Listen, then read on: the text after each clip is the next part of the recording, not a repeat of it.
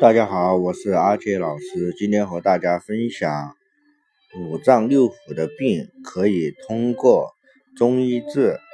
和西医相比，中医学中有很多有意思的概念，比如脏腑就是其中之一。西医解剖学对人体脏器的认识是很直白的，看起来是什么就是什么，而中医将人体内的脏器分为脏和腑两类，啊，将有关脏腑的理论称为脏象学说。在《黄帝内经·素问》中就有有关的六节脏象论。这里的脏，啊，通脏，啊，就是指藏于内的内脏。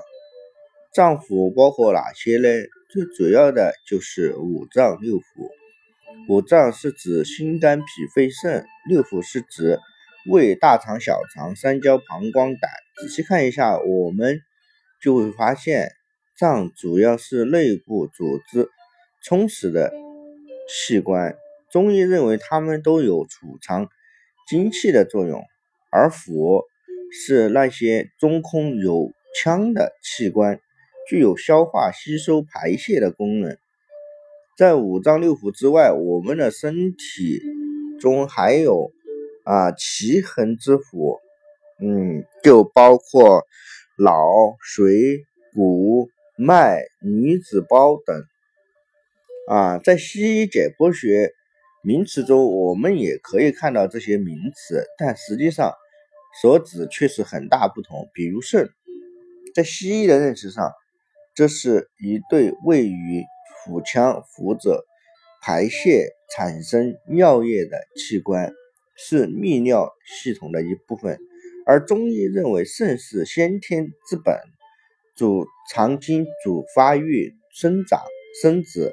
可见一样的名词，其概念、功能却有天壤之别，绝不可能混为一谈。阿杰老师啊，这里讲的。脏器的名称均指中医学上的概念，请不要和西医解剖学上的器官混淆。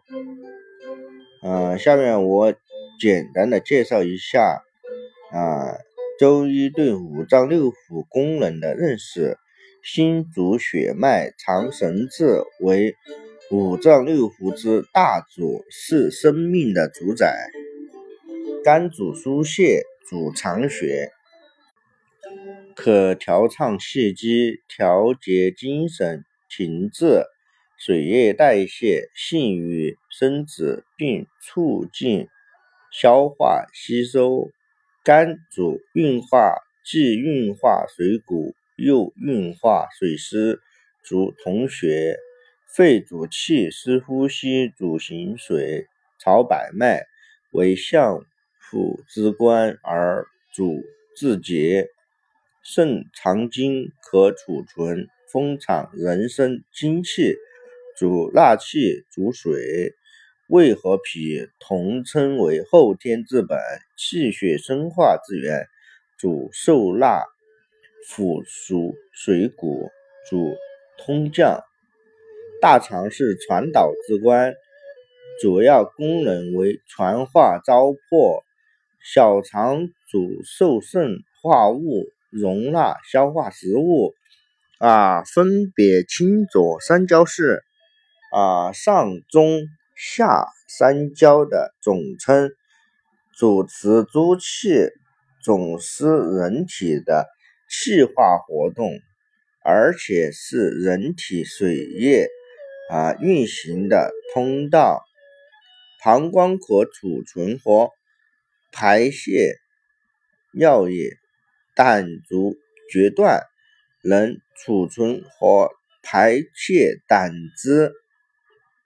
脏腑虽藏于体内，它们的功能和病症都有啊正向表现在外。通过观察外部正向，就可以知晓脏腑的活动规律及其啊相互关系。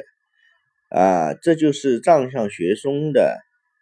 和内核脏与腑是统一的整体，有一阴一阳、一表一里的对应关系。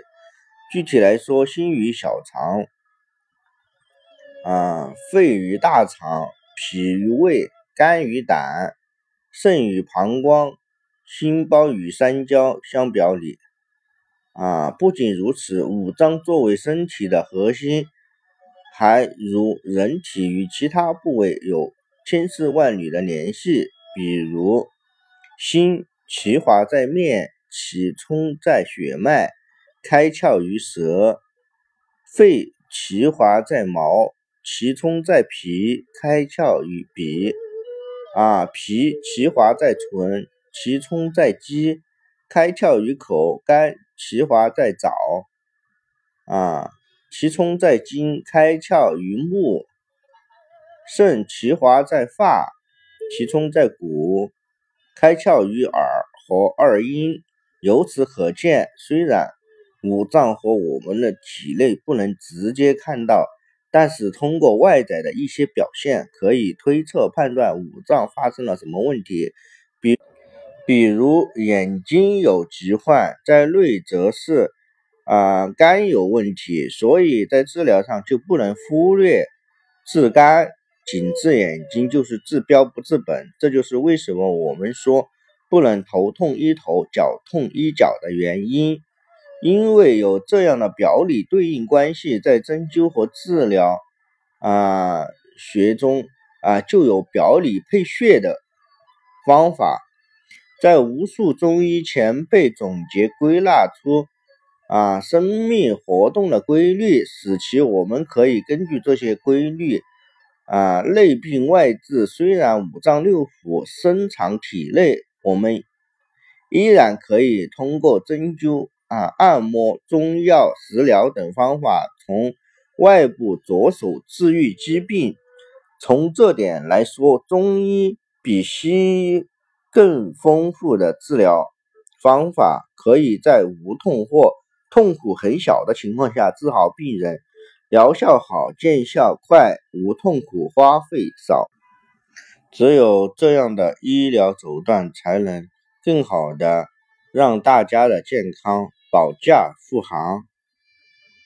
今天的话题就分享到这里，想咨询了解更多，欢迎添加阿杰老师的微信。阿杰杰老师的微信是五三幺七零零三二七。